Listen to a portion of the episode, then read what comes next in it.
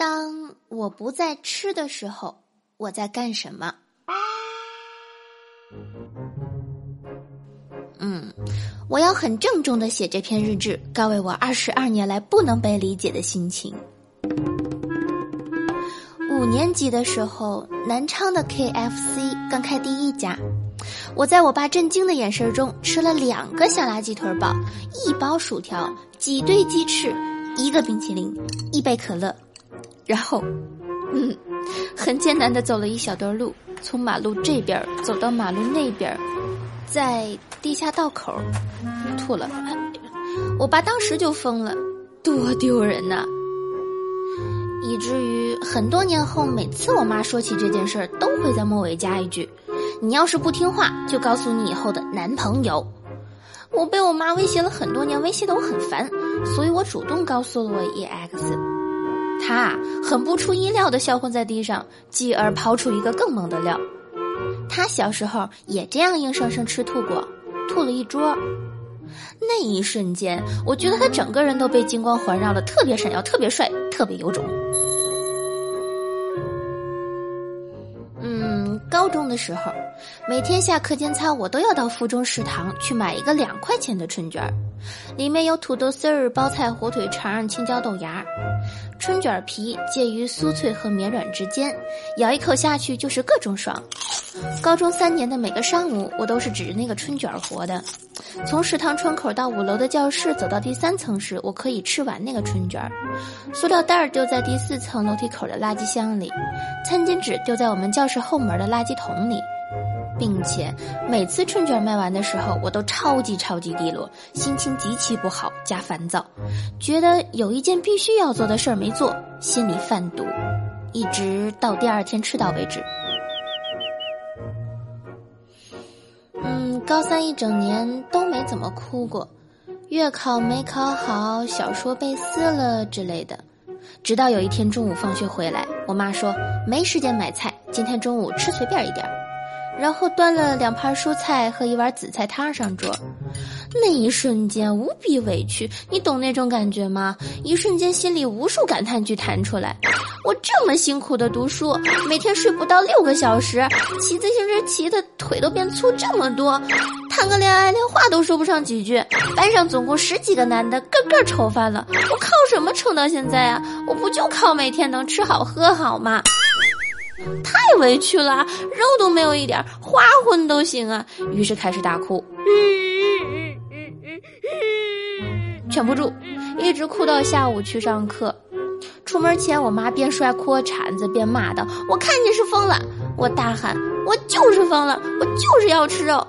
然后继续擦眼泪去上课。嗯，大学时认识了 EX，带他纵横了南昌所有的据点。高档至五星级酒店自助，低档至无店面路边摊儿，我们都是自诩低俗的人，从不做什么看画展、逛植物园这种附庸风雅的事儿。在一起的娱乐核心词儿就是吃。今天去哪儿吃？吃什么？EX 有个前女友是篮球运动员，一米八零身高，还不是熟人的时候，我就给他埋伏笔，我很会吃。他不屑地提起那位女友，说：“我们一起能吃一个全家桶。”我当时没说话，笑了笑，心想：“嗯，日后你会明白的，这真的是小 case。”呃，直到某日，我们一顿 KFC 吃了一百几十块，他终于 hold 不住了，委婉地说：“呃，我们真的还挺能吃的哈。”后来的日子里，我们逐渐养成了一种默契，就是吃东西的时候不跟彼此说话，各自专注的吃各自的，直到酒足饭饱才开始交流意见。某次我饿了一天，和一个好友约去一个两室一厅，哗哗哗点了四菜一汤，吃性正浓。好友不停的跟我说他的神奇见闻，边说还边推我一下，说：“你见过这种极品不？你见过不？”我哪儿还有心思听啊！我被他推了两次以后，终于忍不了了，喊道：“你等我吃完了再跟我说。”好友脸上顿时露出伤心欲绝的表情。后来我跟 EX 说，他们都不懂那种吃饭吃的好嗨的时候被打扰的心情，好伤的。EX 说：“嗯，我懂。”我说：“所以才跟你在一起。”他笑翻。来 UK 以后，每天各种空虚、寂寞、冷，读书的压力逼到人难忍的地步之时，最排解郁闷的事就是做饭。每次我室友进来，匆匆炒一个黄瓜炒蛋，就着饭要端走的时候，看到桌上摆在我面前的三菜一汤，甚至四菜一汤，都会问：“嗯，你要来朋友？”我说：“没有，自己吃。”室友表情压抑到死，又不好直接说：“尼玛吃那么多，你是人吗？”只好悻悻的走掉，留我不以为然的坐在餐桌前饕餮。我珍惜每一次有好心情和耐心认真做饭的机会。如同珍惜愿意花心思耗时间来认真爱一个人，对我来说，爱一个人也不过如此了。我愿意给他最好的爱，也不过是每天为他面浸油花，发贴葱花，用心思做好一餐饱含爱意的饭，看他幸福的吃完。我记不住走过十几次的路，但会记住只去过一次的餐厅。我一辈子都忘不了越秀路的土耳其餐厅，忘不了金币大世界的早茶和巨象阁里的干锅肥肠，忘不了三里屯的中八楼工体的乌巢和菜园南路的烧饼摊，忘不了解放西路的风波庄韭菜园路的熊猫阿姨和和平堂巷子里的罗迪公主，忘不了布莱顿的上海上海，忘不了午后祠边上的三只耳火锅窄巷子的成都印象，忘不了树林街的乔春园过桥米线，翠湖南路的石屏公馆，忘不了江岸路的湖景酒楼，卢沟桥路的汉口人家，忘不了思明路的张三。风奶茶店、中山路的鸭肉粥、鼓浪屿的海岸餐厅，忘不了健康路的小南国和夫子庙的祥恒酒家，忘不了下城区的永乐坊、湖滨路的外婆家，忘不了道口路的云中漫步和延安三路的云峰菜馆。我对这所有的餐厅如数家珍，记忆深刻。我回味他们多过于回味年少无知时喜欢过的青涩少年。我对城市们的印象最后停留在每一丝舌尖的味觉。我就是这么尴尬而执念的一个人，嗯，没错，吃货的追求就是如此低 level。可是那些嘲笑他人口腹之欲的人呢？吃不能作为兴趣爱好吗？吃就比收集字画、欣赏古玩要浅薄吗？吃就比登高望远、诗词歌赋要庸俗吗？我曾经在大四为了减肥，在一个月之内只吃早餐和水果蔬菜。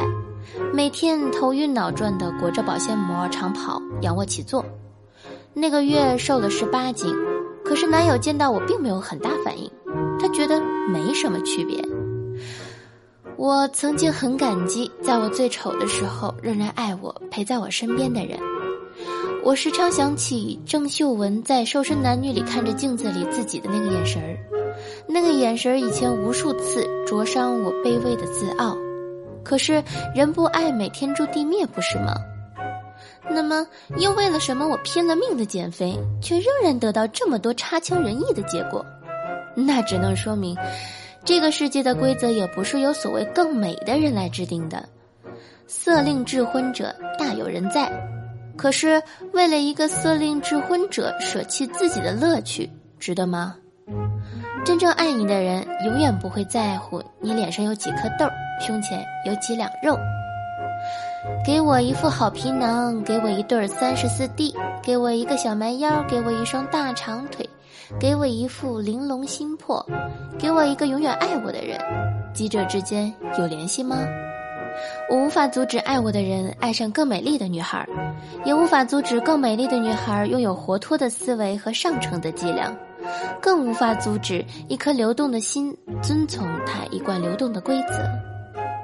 而所有我真正想要的，是一颗鲜活到老的心，是看到美食就会雀跃，看到美好就会被唤醒，会感受真切，会品尝隽永，会尽自幸福，会香气四溢。